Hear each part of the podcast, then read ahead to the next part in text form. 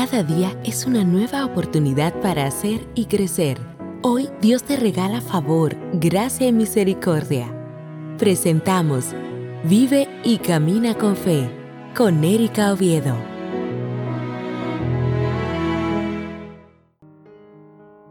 Dios te bendiga, Dios te guarde y te sorprenda. Recibe un saludo muy especial en este día y quiero compartir hoy esta reflexión ¿Por qué arde tu corazón? Estuvimos celebrando y conmemorando la muerte y la resurrección de nuestro Señor Jesús.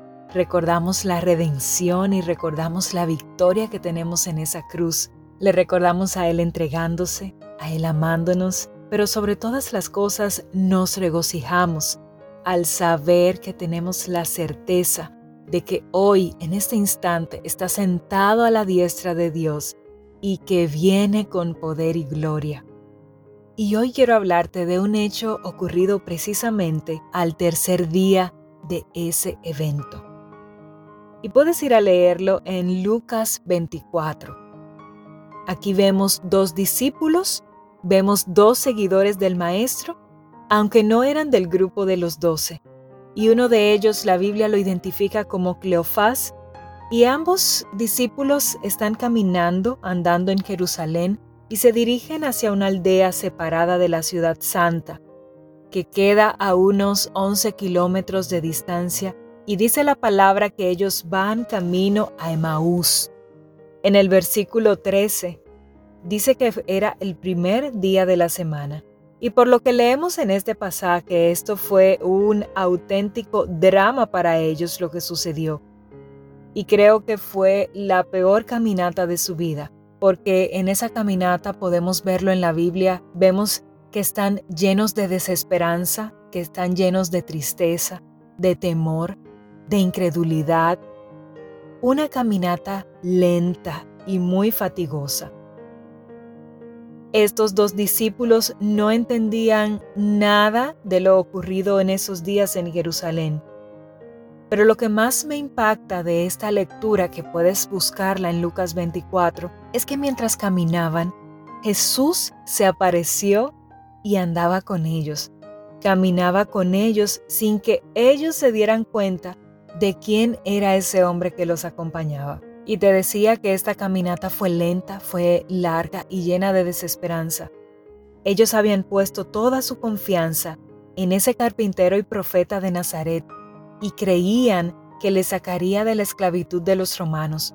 Y ahora, después de resucitar a Lázaro y después de hacer tantos milagros, tantas señales, resulta que Él muere. Y con esa muerte también murieron sus esperanzas, sus sueños, sus anhelos. Estaban decepcionados por lo que había ocurrido y estaban realmente desconsolados y abatidos. Y si en ese momento hubiéramos tenido, hubiera habido redes sociales, creo que ese tema de la muerte de Jesús y la crucifixión de Él habría sido trending topic. No se iba a hablar de otra cosa, sino de Jesús y lo que ocurrió, y se iba a hablar en Jerusalén y un poco más allá.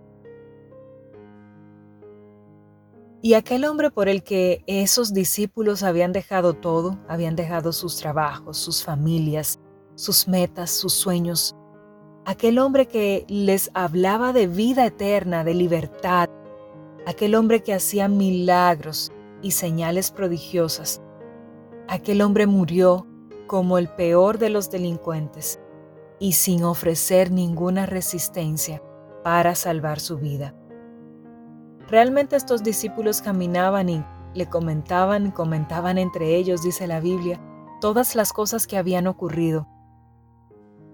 Pero no entendieron porque estaban cegados a la idea terrenal y se lamentaban porque sus deseos no fueron cumplidos.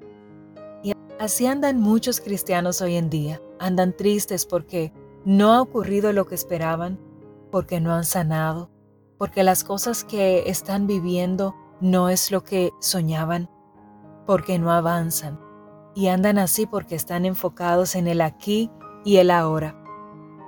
Y de este hecho que narra la Biblia me impacta que ellos tuvieron la revelación de Jesús y para eso, para que tuvieran esa revelación de quién los acompañó, sucedieron algunas cosas que quiero comentarte. La primera es que dice la Biblia que ellos tuvieron deseos de estar con Él y sintieron interés en lo que tiene, en lo que tenía que decirle. Iban caminando y de repente llegan a su destino final. Y Jesús dice la palabra que se adelanta como si fuera a otro lugar. Y ellos le retuvieron por la fuerza, dice una versión, porque estaban deseosos de que Él siguiera compartiendo las escrituras. Así que el primer punto para que ellos pudieran tener la revelación de Jesús era que estaban y tenían deseos de estar con Él y sentían interés por lo que Él les decía. El segundo punto que dice la palabra y que quiero compartir contigo en este día es la invitación que le hicieron a quedarse. Invitaron e insistieron tanto en que se quedara que Jesús accedió a esto. Y en el tercer punto dice la Biblia que estuvieron en un lugar íntimo porque se sentaron junto a Jesús. Jesús partió el pan y entonces sus ojos fueron abiertos. Entonces ellos pudieron reconocer quién era el que los había acompañado en la caminata y quién era el que estaba en su casa. Así que hay cosas que nosotros podemos intentar hacer, pero la revelación de Jesús, la revelación de su persona, solo proviene del cielo. Y para eso debes estar deseoso de estar con Él sentir interés por su palabra, invitarlo a quedarse y entrar a intimidad con Él. Hoy oro para que Dios abra tus ojos, para que el Dios de nuestro Señor Jesucristo, el Padre de Gloria, te dé espíritu de sabiduría y de revelación en el conocimiento de Él. Oro para que Él alumbre los ojos de tu entendimiento y puedas saber cuál es la esperanza a la, que, a la cual Él te ha llamado. Oro para que sepas cuáles son las riquezas de la gloria de su herencia. Oro para que tu corazón arda por su conocimiento, pero sobre todo para que tu corazón arda por su venida. Hoy oro para que puedas vivir y caminar con fe.